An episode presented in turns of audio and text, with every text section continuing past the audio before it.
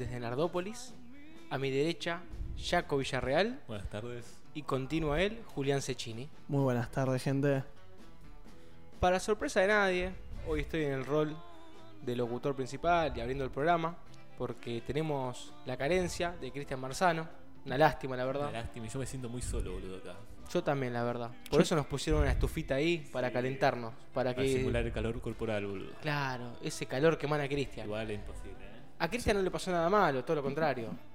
En este momento está en un rodaje muy importante para él y le mandamos éxito desde aquí. Así que vamos a intentar hacer lo mejor posible con su ausencia. Exactamente. Cabe recalcar que la silla de Cristian.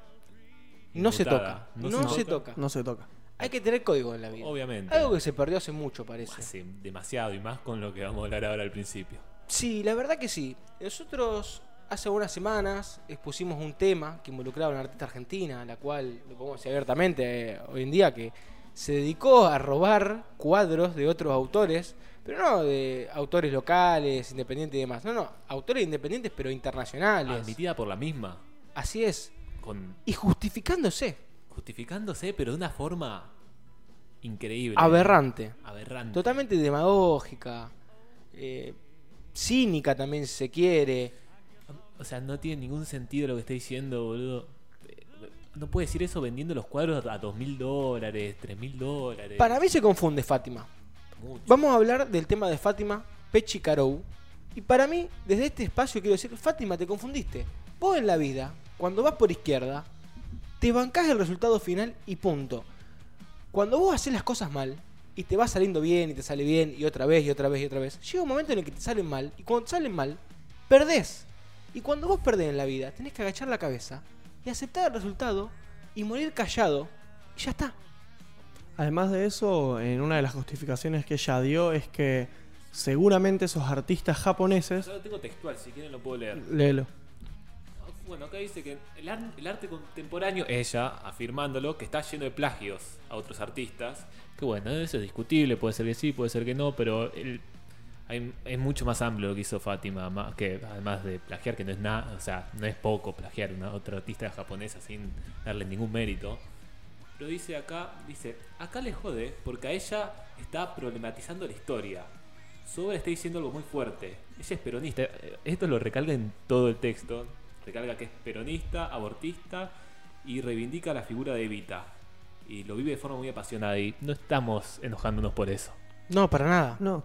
Y además es que en una de las cosas que ella dijo es que poner que con cualquier otro tipo de artista que sea de otro país, no por desprestigiar a los artistas, por ejemplo, latinoamericanos, donde digamos que el plagio en donde nosotros vivimos es algo mucho más habitual, estamos muy acostumbrados a, a ver plagios.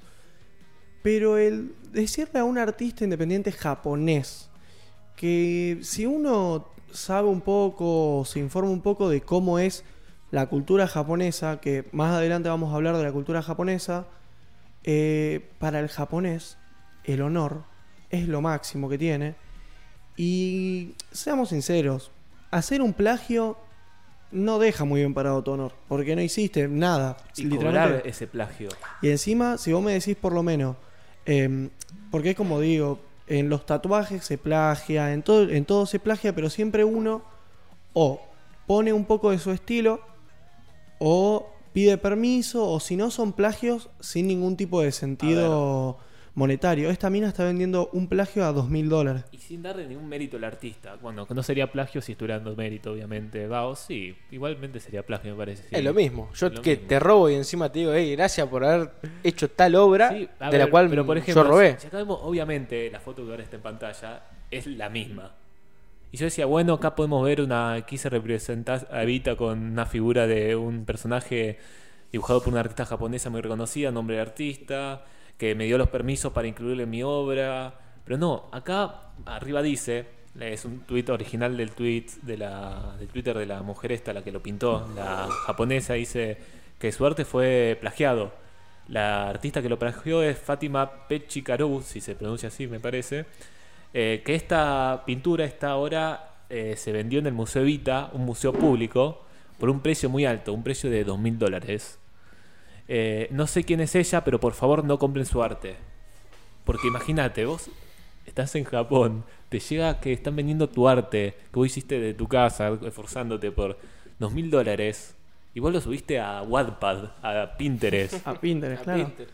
Porque el tema sería muy distinto, porque eso pasa mucho y más en la red social de Twitter, donde a los artistas originales se le llegan diciendo, se le llegan las imágenes de gente que plagia su arte. Pero ¿cómo son estos plagios? Es como si, si Fátima, en vez de vender por dos mil dólares lo que hizo, decía, lo subía a Twitter de manera gratuita y tiraba todo su todo su, su propaganda peronista gratis con el arte. Capaz esta artista japonesa lo veía y decía, sinceramente, me resbala.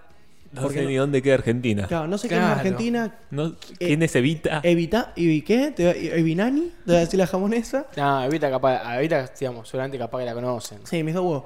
Cuestión. Es una figura muy importante. muy Sí, sí, conocida. pero estábamos hablando de Japón, amigo archipiélago, en la otra punta del mundo. Ojo, dale. no son ninguno boludo los japoneses. No. No, nunca dije San Boludo, pero. Pero lo que hoy es que es muy distinto y a esta mina le habrá llegado la información de una mina que no tenés nada y no sabes quién es ni que existía, está vendiendo a dos mil dólares tu arte.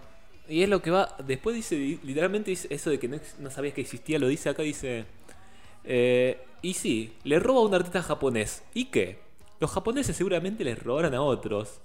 Y todos les robamos a todos, a todo el mundo. Ahora se rasgan las vestiduras y prefieren defender los derechos de un artista japonés que no saben ni quién es. Solo porque dicen que le copiaron algo. Esto es terrible, ¿eh? Es terrible. Esto es terrible. Esto es como justificar todo lo injustificable. Es, Sí. Es agarrarse de cualquier cosa para seguir para adelante. A mí me parece Esa, una locura. esa es la obra más reconocida de Fátima Pechicuri que se llama Evita Ninja, que hizo dos versiones, la primera y la segunda. Las dos versiones están vendidas a un precio exorbitante y la pintura original es la de la izquierda.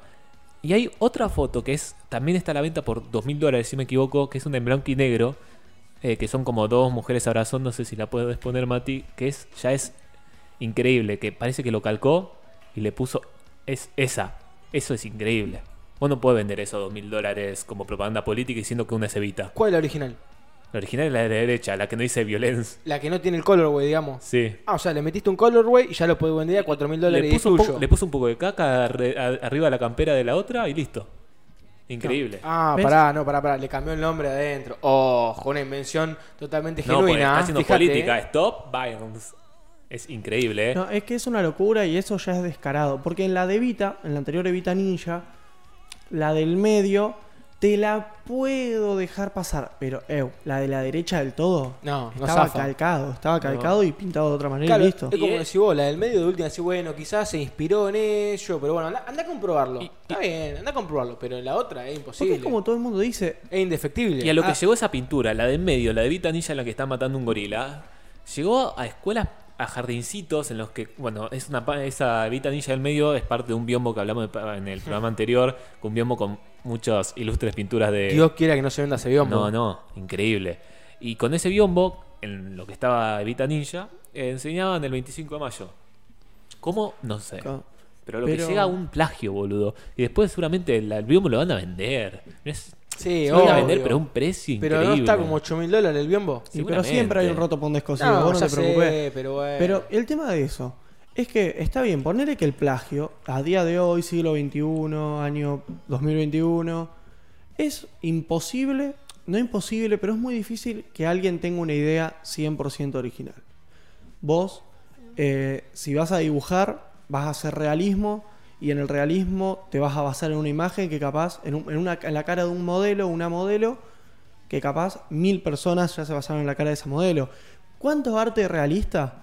¿Cuánto arte realista vemos que usan la, la- bueno, voy a decir algo que suena, va a sonar medio raro, pero es la cara de cara de Levin. Tipo, esa mina, Claro. eh, ¿cuánto es arte realista viste con la cara de ella, de la cara de actores conocidos, de actrices y todo? Sí, pero. Eh, si vos querés dibujar algo anime, eh, vas a terminar decayendo en algún personaje de anime. Obviamente. eso es- es imposible. Entonces yo digo, la del medio, que es Evita matando el gorila, que tiene el pelo recogido, es rubia y toda la bola, eh, me parece una idea mucho más original que la de la derecha, que tiene el mismo pelo, que, que está en un fondo mm, básicamente igual, va, no es igual, está en la casa, pero no cambian nada. En cambio la del medio, bueno, yo qué sé, te inspiraste. Dale un poco de reconocimiento. Un mínimo diciendo que te basaste en un boceto, que eso ni siquiera un boceto, es un arte hecho y derecho. No, En una- amigo, un no lo va a hacer. Obviamente, pero digo, Por una cuestión ideológica, porque esa persona no va a aceptar la realidad nunca.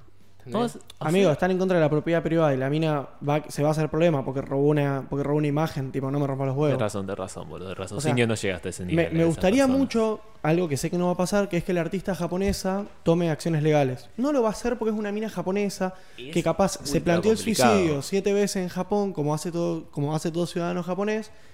Y la mina dice, ¿qué carajo voy a hacerme yo problema para hacer una acción legal a una mina que está en la otra punta del mundo? Se la dejo pasar. Pero sería muy lindo que esta mina le, le inicie acciones legales y la mina tenga que dar toda la plata que generó más indemnización. Es que además eh, es Sería- plata que sería con, hermoso. con subsidios se. por Sí, medio- está todo mal. Está todo Está mal. todo o sea, mal. es con plata de nuestros impuestos que la mina hizo estas pinturas, las vendió, las promovió en el Museo Evita, que bueno, como dicen las publicaciones, un museo público. ¿Sabes cuál es el tema? Que esto antes, seguramente pasaba y pasaba mucho más. Pero antes no tenían esto. Hoy con esto, no te podás el vivo. Con esto hoy en día, te escrachan en todos lados, se sale toda la luz. Y esta gente no lo entiende todavía. No, y además, ponerle eh, lo que fue el arte del plagio, fue la música en la Argentina hace 50 años, 60 años, con todo el tema de la samba y esas cosas. Escuchamos la misma canción de samba en siete versiones distintas, con siete cantautores distintos. Que, que tipo, vos lo tenés, que nos, yo con Juan Manuel escuchamos mucho a Cafrune, un artista argentino. Eh, todos los temas de él los googleás y te salen tres o cuatro versiones más. La original, que la hizo un tipo, capaz que ni siquiera era argentino. Pero después tenés tres versiones argentinas y la de Cafrune. Amigo, es, es lo que hay. Sí, sí. Hay bases que, bueno, es- hay bases que siempre se repiten en los géneros. Por ejemplo, cuando nosotros ponemos algún- una playlist de cumbia inolvidable que dura una hora, que en un momento es música ambiente de cumbia, pues son todo lo mismo. Está el güiro con el chiqui, chiqui, chiqui, y música y el pi- el pianito de fondo, que es lo mismo. Pero bueno, la cumbia, la samba tienen bases. Pero después hay canciones que literalmente es basado, trabajado sobre el mismo tema de otros. Tal cual, tal cual. Vos pensás en esto, por ejemplo. Valderrama, ese histórico bodegón que está en Salta. Hmm. Está perfecto que vos buscas la samba de Valderrama y te van a aparecer de 280 millones de artistas distintos. Y está perfecto, ¿por qué? Porque la samba de Valderrama la compuso una persona para el local y después el dueño del local, que bueno, el dueño original está difunto, una lástima la verdad. Pero cada artista reconocido o grupo de artistas reconocidos que va hace su interpretación, porque la línea es casi siempre la misma. Hay dos variantes, pero es casi siempre lo mismo. Pero vos lo escuchás y cada uno, aún con la misma letra, la misma melodía, le da su impronta, su garra. Eh, eso es interesante. Y además de eso, también cabe recalcar que en el tema este de la música, eh, era gente que cantaba en bares, gente que iba a cantar a bodegones, gente que cantaba en un fogón. Entonces, digamos que como para que cualquier artista, como a mí que me gusta mucho un tema de, de Cafrune, que es, bueno, no es de Cafrune, que es el payador perseguido o algo así. Sí, payador perseguido, Sí. que realmente es de, es de Atahualpa Yupanqui el tema. Y él lo cantaba y vos decís tipo, no es una locura, porque ese tipo no está haciendo ningún mal, simplemente está cantando la canción en su versión. Pero esta mina no solo plagió, que ponerle que si esta mina, Fátima, estaría pintando en la calle y vendería sus cosas en una... en un... ¿Cómo se dice esto? Como los que están acá en Rosario, las... Como en una peatonal. Claro. Poner que Fátima haría los plagios y los vende en una peatonal, lo pagó ella, lo pintó ella y todo. Vaya y pase. Pero la mina lo hizo con un subsidio y lo está mostrando en un museo. Y parece que todas las cosas que dice parece como si no hubiera ganado nada ella a cambio de plagiar las artes. Porque ahora Garry, por ejemplo, pone como ejemplo TikTok. Dice, ¿a quién le importa quién hizo el ta- tal TikTok si después todo lo resuben? Digo, vos estás cobrando dos mil dólares por un cuadro. El TikToker que hizo un TikTok que está así cayéndose al piso con Alvin y la zarrilla de fondo. ¿Qué es eso, no? ¿cuánto puede ganar con un TikTok de eso? Hay gente que gana plata Hay con gente que TikTok. gana mucha, Mucha. plata. Pero. ¿sabes qué lo que pasa? Que Pero la gente que la gana gente gana mucha plata es porque son esa persona. Claro, y además la gente esa que gana mucha plata, eh, cabe recalcar que ellos tienen su visibilidad, tienen sus millones de vistas y después su TikTok se resube, lo cual a ellos también les propaganda. Y además hay algo que hay en internet que, en- bueno, en la vida real es se da mucho por las personas, que es en internet hay algoritmos que te detectan cuando hay algo plagiado. En la vida real está, o sea, está más difícil. Obviamente están abstinentes legales, pero es cada persona los hace. No, obvio, pero escúchame una cosa. Vos un artista conocido. Vamos a suponer el caso de que hay un vendedor ambulante, por ejemplo, en Córdoba o acá mismo en la peatonal. ¿Vieron esas figuras que hacen? Que hacen en la pirámide, el sol, la esfinge. Sí. Bueno, vos- vamos a pensar que eso tiene un autor genuino. O sea, hay alguien que lo creó, lo patentó. Vos, como autor, ¿te vas a poner a buscar en cada rincón del país a la persona que está replicando tu obra? Uno, es imposible. No te alcanza la vida, no te alcanza el día, no te alcanza el tiempo. Y segundo, vos le tenés que iniciar una acción a cada uno. De todo lo que vos le iniciás una acción. ¿Cuánto te pueden pagar? ¿Cuánto no están inhibidos? ¿Hasta dónde querés llegar? Es imposible. Es totalmente. Es un mecanismo que está estipulado para cosas, creo yo, un poquito más grandes o más notorias. Y hay, hay momentos en los que es imposible de aplicar. Obviamente. Claro, lo malo de esta mina, lo cual, ¿por qué se le está yendo tanto encima? Que, que es, politizó un arte, porque es meramente político, lo hizo a base de subsidios y lo está presentando en un museo público donde, si vamos al caso, la Argentina está llena de buenísimos artistas independientes que hacen arte propio, que no lo plagian, que lo pagan ellos y todo. Y ese arte no muere más que en las tres copias que vendió por Instagram y las vendió capaz a 200 pesos. Claro, hay un montón de artistas. Vos entrar a Twitter y cuánta imágenes de arte hermoso ves. Yo siempre que puedo lo retuiteo porque es increíble. Hay gente que Sí. está semanas, meses haciendo un cuadro, lo sube a Twitter y no cobra nada.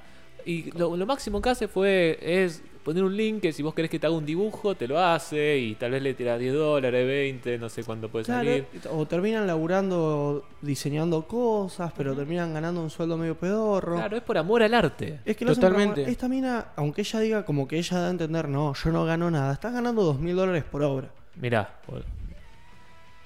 Claro, Claro, o igual que la gente que es, digamos, que tiene un ídolo y demás y le hace un fanart y sabe dibujar. Esa persona, más allá del reconocimiento del me gusta o que lo cite, no gana otra cosa. Quizás después vende una copia de algún fanático más, y demás, pero eso es amor al arte. Eso es el arte realmente. Claro. Ella, Fátima, es una mercenaria del arte. Por más que diga que ella, bueno, es maestra en arte moderno y demás. Y sobre lo que vos decías, digamos, no sé si. Yo, yo no lo pondría como algo malo politizar una obra.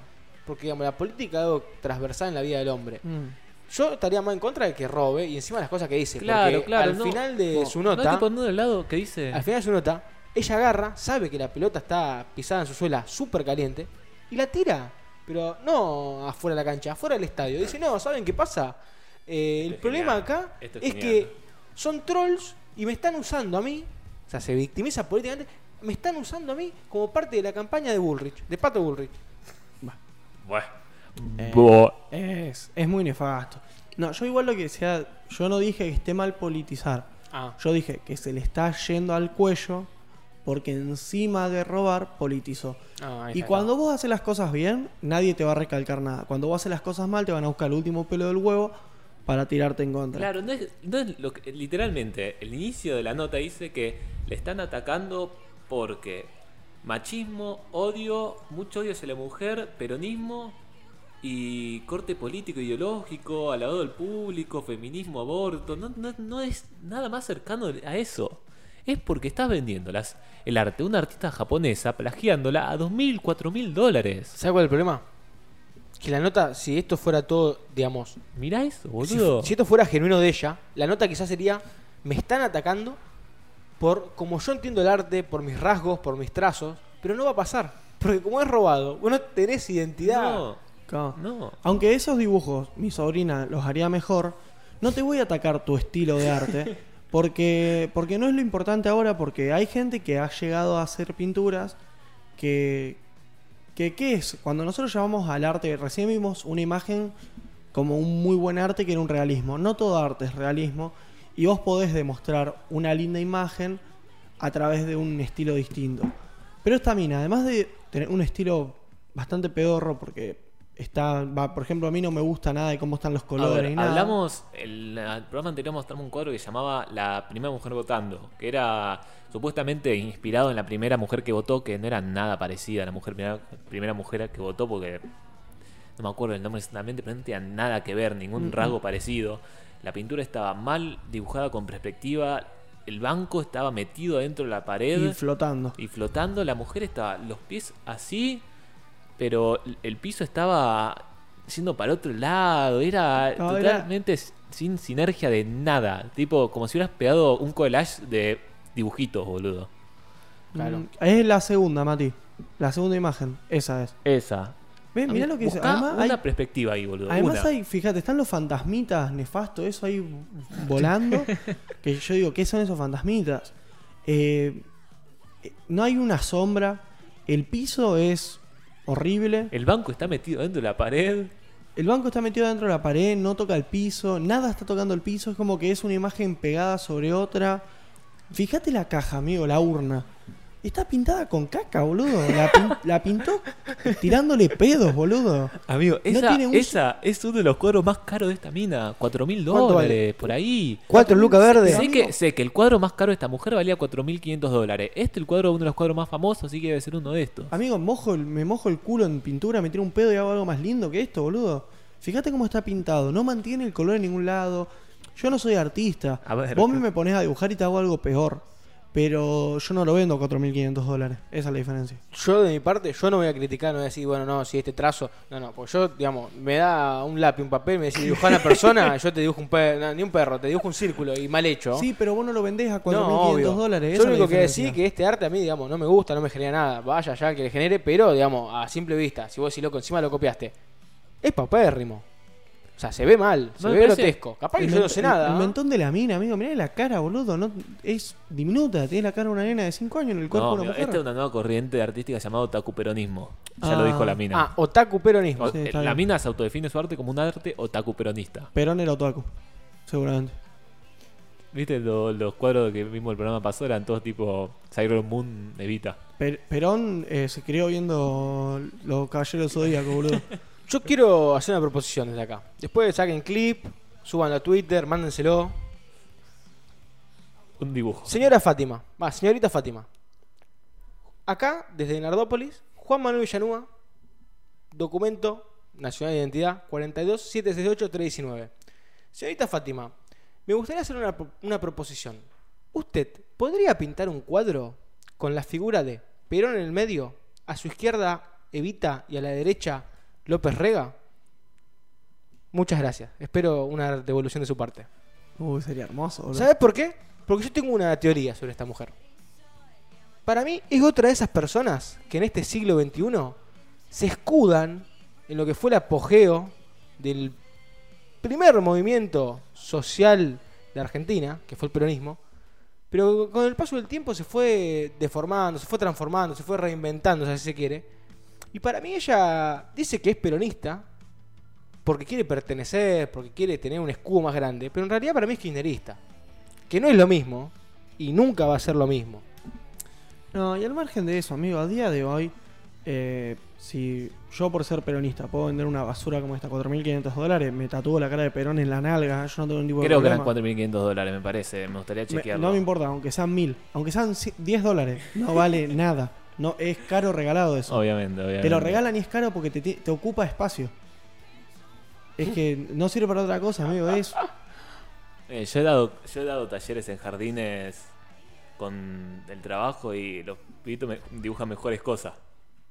y tienen originalidad, Un- sobre todo. Me dibujaron un auto una vez que era increíble. A mí no me salía, por ejemplo. En un 128. En Oh. rojo, así cuadradito. No, Qué no, es, lindo. es que es muy malo, es muy malo y es triste que, que. Porque vos lo ves y vos decís. Tan fácil es lavarle la cabeza a la gente, boludo. Porque vos decís. La gente que compra estos cuadros es gente que tiene la cabeza tan lavada que dicen que es arte peronista. Compro. Y aunque el, pero- aunque el peronismo odia a la gente con plata, eh, hay muchos peronistas con mucha cantidad de plata que son los tipos que pueden comprar estas pelotudes. Y vos decís, tan fácil es hacer plata, boludo. Para eso no hacemos peronista todo. Yo no tengo un- Oh, amigo, pero un Bueno, poco en pará, el odio. pará. claro. vamos a parar un poquito Bueno. con esto porque pareció el ministerio Vamos- del odio. claro, vamos a tirar otro tema. Vamos a hacer un corte acá.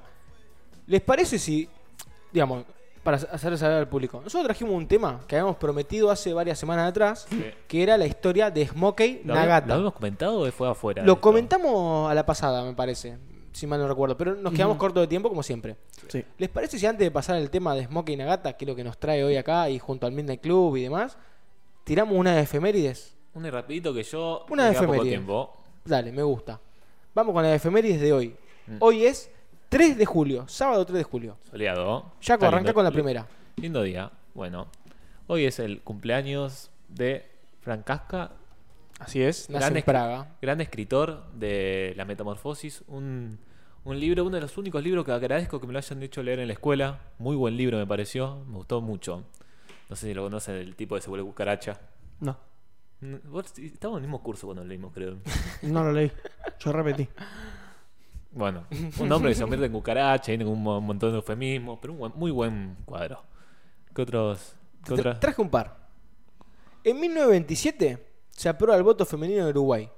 Es el primer país de América Latina con voto femenino. Y nadie pinta pelotudes. Claro. Por eso. En, en 1933 muere a los 80 años en Buenos Aires el expresidente Hipólito Yrigoyen. Que en paz descanse. Heavy. Totalmente, que en paz descanse. Conozco la calle, no. Figura importantísima. Me es imagino. más, tan importante que provocó una división en lo que viene siendo la Unión Cívica Radical entre aquellos que son- no vamos a indagar mucho en esto, pero entre los que son antipersonalistas y los que son personalistas. Me encanta. Los antipersonalistas, para aquel que no sepa, son aquellos que están en contra de esta corriente ideológica que se basaba en Hipólito Yrigoyen, En que contra de era las personalista. personas. En contra de las personas. Luego, otro dato importante, en 1962 nace, para mí, uno de los mejores actores de la historia. Leonardo DiCaprio. Casi. No necesita doble de riesgo. Es más, ni siquiera necesita mención. Ya con esto ya lo dije todo, ¿no? El héroe que hizo Top Gun, Misión Imposible. ¿Quién es? Tommy. Así es. Exactamente. Tom. Cruise. Sí. Para el que no sepa, esa voz extraña que acaba de sonar en el programa es de nuestro. Aclamado. Claro, Queridísimo. Silencio. queridísimo, aclamado Matías, el cual está detrás de todo el imperio nardopolita. El gran pilar Nardopolita, digamos. Claro, Así es. claro. La única persona Así que es. trabaja en todo el continente. ¿eh? Él trabaja desde la sombra, este poco reconocimiento y demás, pero sin él esto no funcionaría. Esto hoy sería un desastre sin él. Sí. Más. Sería más desastre. Más desastre. Mati, ¿tenés cámara? ¿Eh? ¿Sí? Poseo cámara. Perfecto. Hola, Perfecto. chicos. Después, en 1985 se estrenaba uno de los films que cambiaría el mundo. ¿Cuándo? Esto es un antes y un después, en el 85. Sí. En 1200 salas de cine de Estados Unidos se estrenaba Volver al Futuro. Impor- Importante, ¿eh? Sí, importante. Top película más importante del mundo. Pesadito el estreno ese. Top películas más importantes del mundo. Loco, vos imaginate que estás en el 85. Vos vas a ver una película del cine bastante oneroso y demás, va, porque no tendrá cosa que hacer. Imagínate la gente los años después. Te cuento algo entretenido, un dato de color de esa película. Dale, sí, por favor. Eh, salvaron de la quiebra a General Motors. Cuando salió. Ah, por lo del DeLorean. por el DeLorean. Eh, General Motors, conocida ahora como Chevrolet acá y en Estados Unidos sigue siendo GMC, sacan un auto malísimo que era el DeLorean. Era Ujú. muy malo. Era. Consumía mucho, no andaba, una forma que para su momento era horrible. Nadie lo quería. General Motors literalmente está por declarar quiebra. Vaya a saber Dios por qué. Dicen, vamos a hacer una película. Estos tipos, no, no sé quién es el director de Volver al Futuro. Robert Semens Zemeckis. Ese tipo. Robert. Falta Cristian, boludo. y producida por Vol- Steven Spielberg. Volver, primo. Bueno, Spielberg dice, "Ey, vamos a una película que el DeLorean sea la imagen. Y literalmente se hablaron de la quiebra General Motors. Estaban por, por declarar quiebra. Andá a saber qué hubiese pasado a día de hoy si no hubiese salido...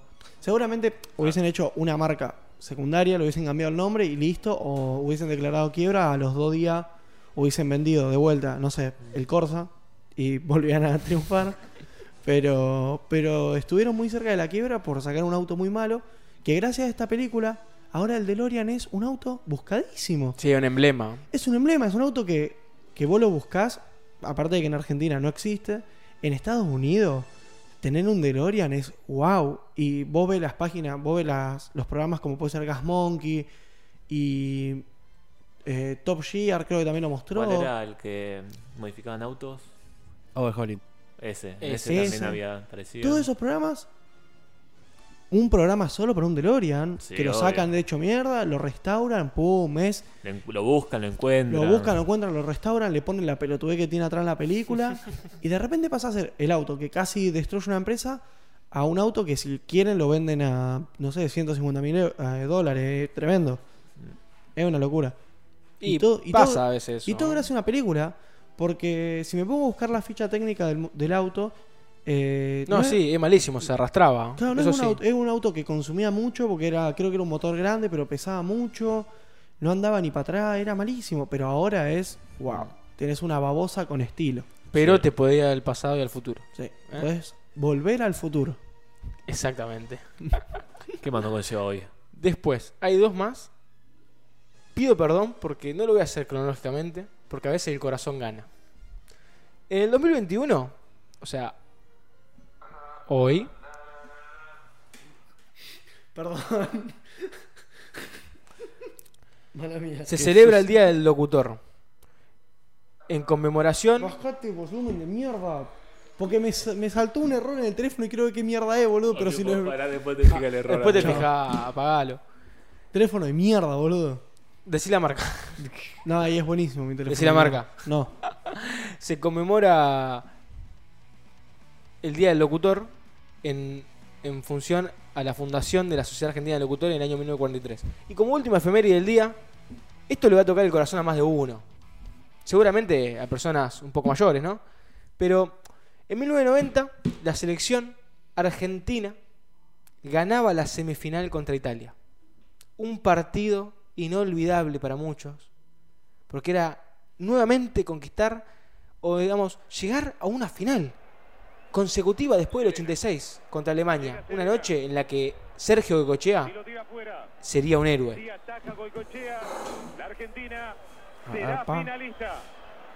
Enorme. Serena. La Argentina. Finalista de la Copa del Mundo. La Argentina llega la final. La Argentina. La Argentina finalista. Otra vez. Está llorando el tipo, la boludo. Copa Imagínate, del boludo. Mundo. Ha dejado afuera a Italia. Allí se abrazan Bilardo y Pachamé. Es que Pachamé en toda su historia nunca ha perdido por penales. Por eso Bilardo estaba a su lado. Aquí está Qué grande el la doc. historia Eu, cualquier jugador de la selección italiana de ahí puede ser eh, protagonista de alguna película del padrino. Cualquiera. Totalmente. Los estoy viendo a todos y cualquiera podría haber sido Al Pacino, pero tranquilamente. Pero vos imagínate esto. Vos llegás cuestionado tu primer mundial, lo ganás, llegás a otras a otra final. Encima lo ataja muy de pedo. Fíjate, ahí mostraron el ángulo de atrás. Y mirá la pelota, es como que se cayó de la regla la pelota. Malísimo. Otra mano de Dios. Otra mano de Dios porque fue una. Fue un. ¿Sabes lo que fue la final después de esto? Malísimo. No, la final fue dolorosísima. Fue un robo también. Oh. Pero después de esto, el himno argentino de esa final fue silbado, escupido. Eh, Diego en ese momento jugaba en Italia. No lo quería nadie, salvo los de Nápoles, no lo quería nadie. Eh, Bilardo otra vez Uh, cuestionado. en Italia siempre fue muy odiado. ¿Sabes lo que fue eso? Ese partido. No. No, al revés. Ese partido se perdía. técnicos. Mm. Ese partido se perdía, se perdía. Estaba el mundo, Europa y todas las federaciones en contra nuestro. Hasta la FIFA. Pero bueno, recordando este día, desde acá, un saludo enorme a Carlos Salvador Vilardo. Yo también. El hombre que me cambió la vida. Me hizo ver la vida de otra manera. De la manera bilardista. Ser bilardista no es ver una forma del juego, una forma de ver el fútbol. Es una forma de encarar la vida. Que no es lo mismo. No, para nada. Para nada. Terminadas las efemérides del día de hoy. Digo, ¿cómo era el nombre que le íbamos a decir? Porque le habíamos cambiado el nombre a las efemérides. A las Ah, enfermerías. enfermerías. Mérito de Guille, no hay que robar, no hay que plagiar. Eso, vamos, Guille, el papá del Duki. Vamos a pasar al tema que nos trae aquí hoy. Que nos compete. Jaco, dale, por favor. Estoy muy emocionado. ¿eh? Vamos a hablar de un mundo. Un mundo que está situado en Japón. Un mundo escrito con kanjis. Un mundo escrito con kanjis. muy complicado, con muchas normas. Muchísimo. Las carreras ilegales de auto en Japón. Muchas personas. Muchos animes. Representados en muchos lugares. Nombres como Smoke Nagata, Kei Misura, Nakamiri Shitome. Nombres hiper reconocidos en el ámbito del tuning japonés, de las carreras. El Midnight Club. boludo. Tiene un juego, Club. tiene un, tiene un Need for Speed, el Midnight Club. Un Need for Speed. el- No, no, un Need for Speed, creo que se llama directamente Midnight Club. Un Need for Speed, un anime, One Gun. Bueno, la autopista donde siempre se corrían las carreras legales del Midnight Club es la One, One Gun, si no me Ah, equivoco. sí. La One Gun, y- que tiene un anime, también el anime Initial D, que está muy relacionado con todo lo que es el mundo Sí. ese. Bueno, Initial D igual eh, va a otro tipo de carreras ilegales japonesas que eran los pasos de montaña. Mm. Porque estos tipos eran personas que lo que más que lo que buscaban era el auto más veloz. Claro, Init- eh. El ¿Qué? Midnight Club odiaba el drift. Estilo, Ah. digamos, estilo, digamos, carrera de cuarto de milla americana, por así decirlo. Básicamente nada más Claro. que una autopista abierta de El Midnight Japón. Club no le gustaba driftear, no le gustaba. Ellos lo que les gustaba era la velocidad. Claro. Se cuenta que, por ejemplo, para entrar al Midnight Club, vos tenías que primero estar un año como posible integrante, que, que es lo que tenías que hacer. Che, ¿verdad que no podía faltar ninguna reunión? No, Exact- no en puede- el primer año no podía Primero, faltar ninguna. es esto, ten un auto que vaya más de 250 kilómetros por hora. ¿De qué año estamos hablando más o menos? O periodo, vamos. Eh, Eh, 90 y 80 y poco, 90 y... Entre 80 y 90 son lo, es la época dorada. Claro, Pero tenía 80 que 90. tener que un No, Bugatti, había- había- boludo. no, no, no, había de todos. Había desde 911, había Nissan Silvias, Mirá. había... La- ah, imagino que claramente, o sea, modificado de más, pero para la Sí, época, había digo, RX7, no había... una velocidad tan fácil de conseguir para la época. No, no, los No. autos que se utilizaban tenían el doble del valor del, auto en modificaciones. en piezas. claro. Igual, lo normal era 300 kilómetros por hora los autos podían llegar en ese lugar. Imagínate, una persona solamente no tuvo que ir a todas las reuniones, no tuvo que estar un año como posible, sino que fue insta que lo metieron, fue eh, Wataru Kato con un Porsche 930 Ujú. que llegaba a los 302 kilómetros constantes por hora. Uf. Era un auto totalmente modificado, pero de todo. Y de afuera no parecía, porque era el Midnight Club era, era puro, no eran, no eran, vos no querías ser llamativo, no querías tener neón, que todos te conocieran, vos querías velocidad, querías De poder hecho, ninguno, ca- ninguno cayó preso. Del Midnight Club creo que ninguno cayó preso en las carreras ilegales que hacía.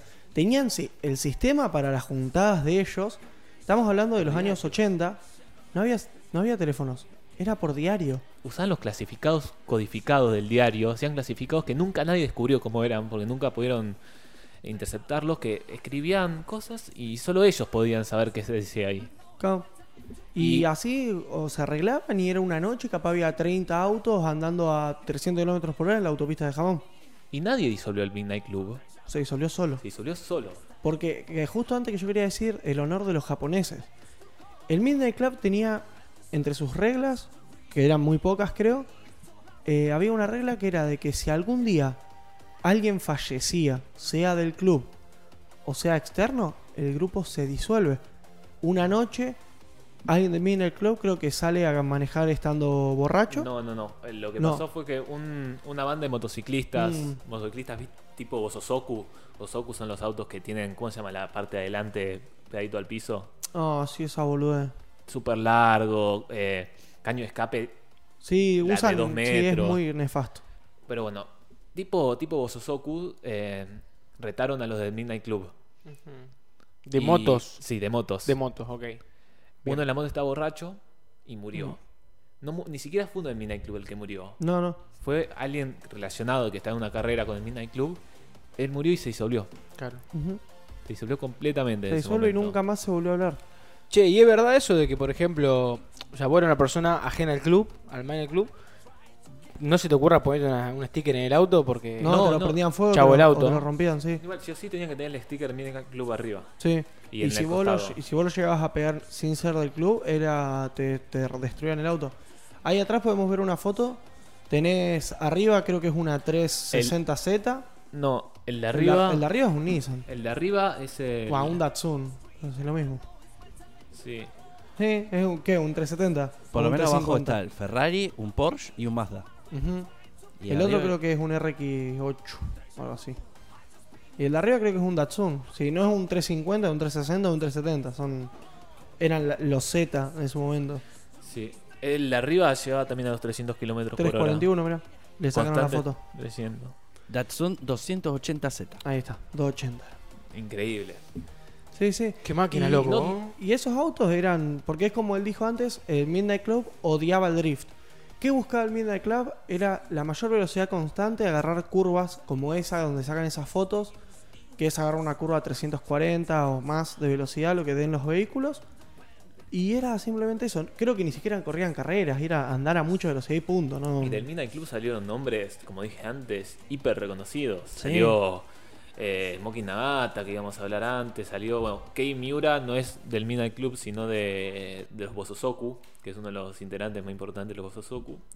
Pero también Shinichi Moro, Moro- Moroyoshi, Moroyoshi es el, del dueño del auto de arriba. El Datsun. Sí. Eh, Wataru Kato era uno que a los Lamborghini los llenaba de neón. Ese era la insignia.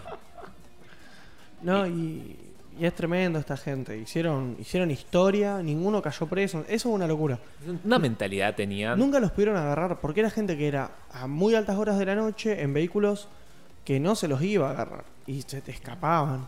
¿Cómo agarra eso? Son, Imagina- son policías japoneses de esa época. Anda a agarrar esos Es monstruos. que los policías hicieron una reestructuración de los autos, compraron nuevos autos los japoneses y ni así pudieron, pudieron atraparlos. Es que no puedes agarrar esos autos. Y, y el tema es que estos autos, vos decís, eh, van, van rápido a velocidad máxima, pero la aceleración de estos vehículos, tengan en cuenta que estamos hablando de una época donde capaz el Datsun que está arriba no llega a los 1000 kilos. No llega a los 1000 kilos. Ese auto donde acelera se va. No, increíble. No lo agarras con nada, es imposible. Tenés que tener un auto modificado a la par de eso. Y vos imaginate lo que saldría en la infraestructura japonesa modificar un auto para agarrar eso. Eh, se cuenta que uno de los integrantes del Midnight Club más plata, que era dueño de un concesionario, se invertir 3 millones de dólares en su auto. Si el, el Porsche, creo que el 930 que vos dijiste, eh, se subastó. Sí. Quedó en un lugar y se terminó subastando como auto de Midnight Club. No, pero era increíble cómo estaban modificados los autos, la mentalidad que tenían. Por ejemplo, Kei Miura, eh, de los Bosozoku, compró su primer auto en el mismo día, le cambió los neumáticos, los modificó toda la noche y sin dormir al día siguiente ya estaba corriendo. Increíble. Increíble. Su primer auto, Y bueno, que justo la imagen del chabón que íbamos a hablar, eh, Smokey Nagata. Smokey Nagata fue un tipo que creo que a sus 13 años de edad empezó a laburar manejando camiones con el padre Sí. para Sí. hacer el reparto del padre para dar una ayuda a la familia. Con 16 años, no, con 15 años lo, lo expulsan de la escuela por llegar manejando, cuando en Japón a los 16 puedes empezar a manejar. Y él, amante y fanático de la mecánica, se empieza, empieza a laburar en Toyota. No, estaba laburando en otro lado y después terminó en Toyota. Pero no me acuerdo en qué taller empezó a laburar. ¿Alguno se acuerda? No, no me acuerdo en este momento, pero sí, hubo un empezó en un taller de Toyota así, y después, bueno, pasó lo que ahora No, pero fue cuando. Bueno, él entró a Toyota y en la parte que él laburaba de Toyota estaba la parte de eh, carreras de Toyota, lo que no sé cómo se llama en su momento a día de hoy, es Sí, la Sur Racing. Racing, el GR. Pero en su momento no sé si se llamaba así. Y calculo que sí. eh. Al margen. Cuestión que era un concesionario de Toyota donde hacían service y estaba la parte de el, el Gazoo. Cuestión que el tipo empieza a mirar, porque eso era lo que le interesaba, empieza a mirar, empieza a mirar, empieza a mirar, empieza a modificar piezas en secreto. Hasta que un día Toyota lo engancha. Toyota, en vez de, como dirías, ¿qué pasó? Lo, lo echaron porque el tipo estaba robando piezas para modificarlas. Nada más cercano. Nada cercano. De hecho, le dicen que lo mantenga todo en secreto. Que siga haciéndolo, pero que lo mantenga en secreto. Como le dicen. Abriéndole un taller que se llama. No, no, no. No, él lo- eso lo abre él. Como le dicen que sea Vaya todo abriendo. Top, top, secret. secret. Él eh, pasa unos años haciendo eso, se cansa de laburar en Toyota, se abre su propio taller llamado Top Secret.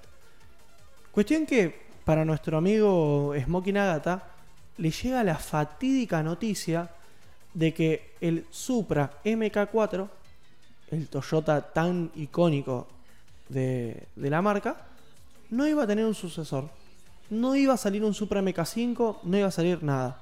Coleroso se puso. Mo- Smokey Nagata, con todo el odio del mundo, dice: Yo personalmente voy a demostrarle a Toyota el potencial que tiene este auto. Esto es increíble. ¿Sabe cómo lo sintió? ¿Lo sufrió? No, el tipo se. Lo primero que hace el muchacho, saca el 2JZ, motor V6. No, o es 6 en línea. No, creo que es V6. El motor original del Supra. Que Afuera. es 6 cilindros. Una patada del culo, la larga. Mete un V12, no me acuerdo qué, mo- cómo se llama ese motor. Encaja un V12 hermoso. Y empieza a modificarlo. Empieza a modificarlo, empieza a Que si modificarlo. body kit, que si que tal cosa, que sin nuevo que motor. Un, un turbo del tamaño de un volante, eh, cosas que hace la gente que modifica autos y tiene plata. Como nuestro amigo Smokey Nagata. El tipo llega a la módica cantidad de mil caballos de fuerza, más o menos, por ahí. Tranquilo. Tranquilo. Y él con su Toyota dice, yo voy a llamar la atención de Toyota y empieza a romper récords. ¿Y dónde lo va a probar? Lo, primero rompe los récords de velocidad de las autopistas abiertas de Japón. Obviamente la Wangan, la que dijimos que estaba en las carreras ilegales. estaban las guerras ilegales, donde él ya había corrido siendo más joven, cuando estaba en el Main Club. El tipo empieza a romper los récords de velocidad máxima. Empieza a romper los récords, empieza a romper los récords, empieza a romper los récords. Que, cuestión que Japón, isla, archipiélago, pedorro, tres autopistas que recorren toda la isla, ya había roto todos los récords y dice, me voy a ir a Inglaterra. ¿Por qué? Porque puedo.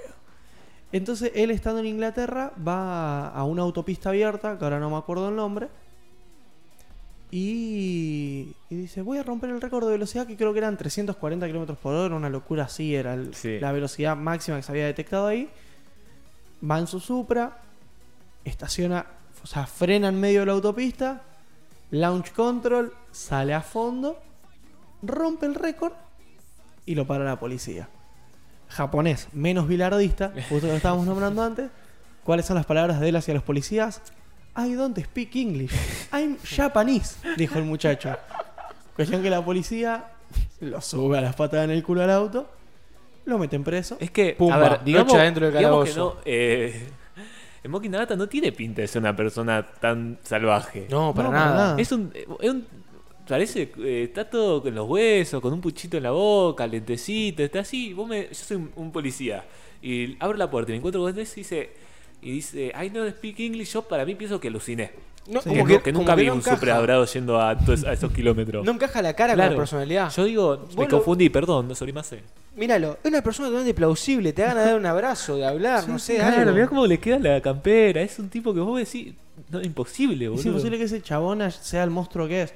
Pero cuestión que el muchacho queda, creo que cuatro años sin poder volver a conducir, o, o 20 era. ¿Cuántos años le.? No, le dieron re poco, un año o cuatro, No, entre uno solo, y cuatro. solo en Inglaterra no podía Solo en. Inglaterra. Le sacan el carnet en Inglaterra y lo- le meten una pata en el culo a él y a su Supra en un ferry a Japón de vuelta. Cuestión que el muchacho, contento de su logro, el tipo rompió todos los récords de velocidad que él quiso. Pará, porque hay un dato de esa noche, me acuerdo, me acuerdo porque investigamos juntos esto en un momento. Él no consigue romper el, número que él quería porque estaba lloviendo. Ah, claro. Y ahí, bueno, y llegó la policía después. Y después, no contento con esto, en el año 2008, 2009, por ahí, lo consigue el récord, que no me acuerdo cuánto eran, si 350 o 360, en Nardo, en el circuito de Nardo, en Ah, Italia. es verdad. And Smokey Ahí está. wants to do a 200 mile per hour run. We Ahí tried to stop arranca. 900 horsepower on tap with two bar of boost. 900, o sea, He keeps spinning 900 tires caballos all de fuerza. Mi inglés afiladísimo. Y. No, no, es una bestia. es un monstruo eso, amigo. Lamentablemente, para cerrar el tema, porque acá nuestro compañero tiene que. Bueno, pero si Smoking Nagata, una tiene que, tiene un- que vivir. Smoky Nagata, muchacho que aunque vos digas, wow, mira todo lo que hizo, nunca consiguió. Con peinadito, peinadito raro, corte de pelo así normal, no como el que tiene Y mi compañera, este, ¿no? Este tipo, este tipo que es. ¿O no? Y me queda lindo el corte. Te queda Lo lindo. voy a mostrar un poquito. Un poquito, dale. O no, no, me queda lindo. Sí. ¿Sabés qué pasa? Ayer dije, tengo que venir a presentar al programa porque no aguanto tener el pelo largo.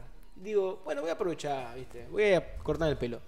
Abrí Google Maps y como en Funes, digamos, no conocía ninguna peluquería ni nada de eso, dije, bueno, vamos a jugar, a hacer, digo, un poquito, vamos a jugar a, a la... a abocarnos a la aleatoriedad. Entonces, bueno, empecé a buscar y dije, esta me gusta, esta tiene una impronta, se lo ve en un lugar tradicional, Confiable. zo- zona tranquila. Y bueno, llamé, me atendió el dueño, contactamos, bueno, pa- pactamos un turno, llegué, nos pusimos a hablar y la verdad que me trajo recuerdo de mi infancia. Hubo una frase de él que me conmovió. Estamos hablando de la peluquería José, Angelomé, 1940. Lo atiende el dueño, un negocio tradicional, familiar. ¿Cuántos años me dijiste que tenía, boludo? a eso voy, ese fue el dato que me, me rompió el corazón. El negocio antes lo atendía su padre, ahora lo atiende él. Por eso es un negocio familiar. Eh, es la peluquería más longeva de Funes. Y por Hace algo será, 51 años que está. 51 años. Hay- Increíble. Hay que lograr eso, boludo. Es una locura. Y bueno, fíjate cómo quedó el pelo. Increíble. ¿Cómo no va a durar 50? Tiene que durar Yo- 151 Sí. años más. Yo me quiero ir a cortar el pelo, así que posiblemente. Y mírame a mí, boludo. Sí, pero vos sos un. Vos sos un. No, amigo, vos, Bruja, vos boludo. no te puedes un cortar el pelo. ¿Yo no? Si vos te cortás tu pelo. Sos Sansón, sos boludo, otra persona. Claro. Yo me tengo que ir a cortar el pelo, así que seguramente termine en la peluquería de José. Ya viendo los resultados, seguramente vuelva y vaya a ir. Pero bueno, gente. Yo voy a volver. Ya, te digo, después de esa charla además y ver el resultado, se volvió mi Yo peluquero de cabecera. Info de los 50 años. Me interesa, pero Ah, gente. Bueno, Jaco, Bueno, te voy a dar la despedida porque te veo Por favor. terrible. Bueno, vamos podemos cerrando. ir cerrando el programa. Total, ya llevamos una hora. Sí. Sí, pasamos la. No llegamos a la horita, me parece, pero estamos por ahí cerca. Bueno, Sí. cerramos acá. Los dejo despedirse. Ok, Gracias, Dios. Mati. Bueno, gente, esperemos que tengan un buen sábado, sigan cuidándose y desde acá de Nardópolis les mandamos un saludo y un gran afecto a todas y todos. Nos vemos, gente. Un gran saludo. Espero haber dado un nivel en el programa igual al que cuando está el, la cabecera Cristian, nuestro la cabecera del programa básicamente. Esperemos haber estado al nivel, siendo solamente tres, pero una gran despedida a todos y todas. Buen sábado y hasta el próximo sábado. Hasta la próxima, gente. Hasta el próximo sábado, gente.